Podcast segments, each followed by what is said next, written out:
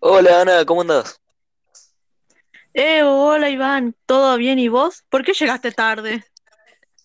Eh, todo bien, es que me quedé haciendo el trabajo de historia y te quería preguntar algo. Sí, sí, dale, yo ya casi termino el trabajo práctico. Bueno, eh, tengo una duda sobre el tango de dónde hay un mango. Eh, ¿vos lo, lo, lo hiciste? Sí, sí, sí, de hecho te iba a decir que ese tango me pareció muy interesante. Ah, bueno, ¿me puedes decir por qué Tita Merelo canta sobre la falta de dinero? Tipo, la letra es obvio que la canción hace referencia a una crisis económica, pero eh, ¿en qué momento? O sea, ¿cuál es el momento? Eh, esto ocurrió en el año 1933 y Tita Merello canta sobre la falta de dinero, ya que en este momento la Argentina estaba pasando por una gran crisis económica y es por lo que los argentinos sentían una situación de gran depresión y angustia. Y a comparación de esta con otros tangos, como vos mencionaste anteriormente, esta da un mensaje claro, pero como con palabras disfrazadas. O sea, que es directo pero indirecto al mismo tiempo. Claro, y aparte de que también se nos puede decir que es como que los ingleses eh, nos estaba quitando el dinero. Ah, gracias. Eh, esa era toda mi duda. Eh, Si vos tenés alguna duda sobre algún tema, pregúntame. Ah, sí, yo te quería preguntar sobre el tango de Shira Shira. Eh, sí, sí, a ver, ¿qué quieres saber? Eh, te quería, el profesor de historia Ah, muy difícil y espero que vos la llegas a comprender. Eh, ¿cuál es el contexto socioeconómico mundial en el que está escrita la canción? Eh, uy, sí, está difícil. Bueno, para, para mí el contexto socioeconómico era en el momento de la segunda presidencia de Irigoyen, cuando llegó al poder, cuando ocurrió el crack de la bolsa de valores, ya que, bueno, eh, Irigoyen había puesto todas sus esperanzas y invertido un montón de dinero en la bolsa de valores y quebró y ahí perdimos mucha plata y Irigoyen para como contrarrestar eso y volver a la economía normal tuvo que subir los impuestos y este fue un periodo muy, o sea, la población estaba muy pobre en estos tiempos.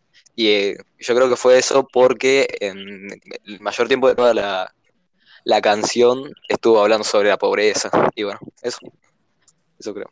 Ay, gracias, ya lo voy a poner en el trabajo práctico.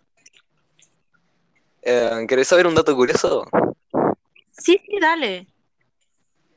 Bueno, viste, viste que en un el estribillo, ah, un poco antes del estribillo, en una de las estrofas, dice el mundo es indiferente, sordo y mudo. Sí, sí.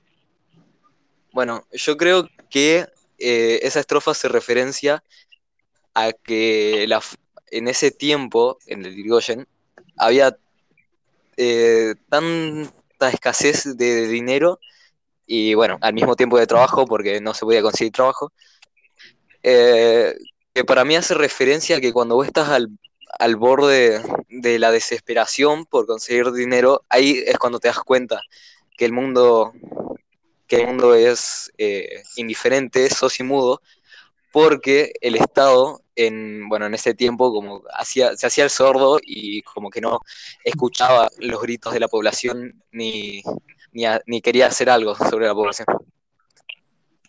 Ay, che, mira, qué gran dato. ¡Ey, mira, ahí está Miguel! ¡Eh, Miguel! Hey, hola, ¿qué hacen acá? Hola, Miguel. Eu, ¿Cómo eh, estábamos acá, íbamos a ir con Toby al shopping. Eh, qué bueno. Escuchame, estábamos hablando acá de, de un trabajo de, el trabajo de historia y, y bueno, ya que estás acá, ¿te puedo preguntar algo? A ver, ¿qué me querés preguntar? Eh, bueno, tengo una pregunta sobre, eh, ¿viste los tangos? Bueno, el de Viva la Patria, ese de Carlos Gardel. Eh, sí, me acuerdo de ese tango, me gustó mucho. Eh, si me puedes decir, viste que en una de las estrofas, en el tango dice la legión que, que construyó la nacionalidad. Bueno, eh, ¿me puedes decir, eh, tipo, qué significa? Porque hay que, tengo que explicar esa frase y no la entiendo. Bueno, yo primero, para entender esta frase, hay que tener en cuenta que Carlos Gardel la escribió como una forma de protesta al golpe militar del septiembre de 1930.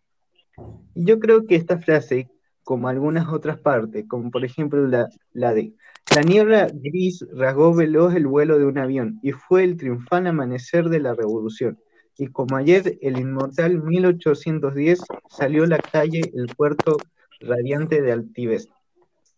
Yo creo que acá Carlos Gardel se expresa de una manera más irónica, en el sentido de que quizás los militares hacían pasar este golpe como algo más patriótico, más parecido a lo que pasó en 1810 y no realmente como lo que de verdad pasó.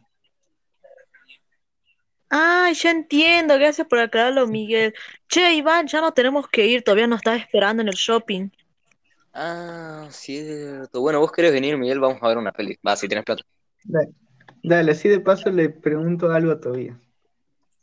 Eh, bueno, vamos. Llegan al cine. No, mirá, ahí está Toby. Hola chicos, llevo un buen rato esperándolos. ¿Qué pasó que Hola, se tardaron Toby. tanto?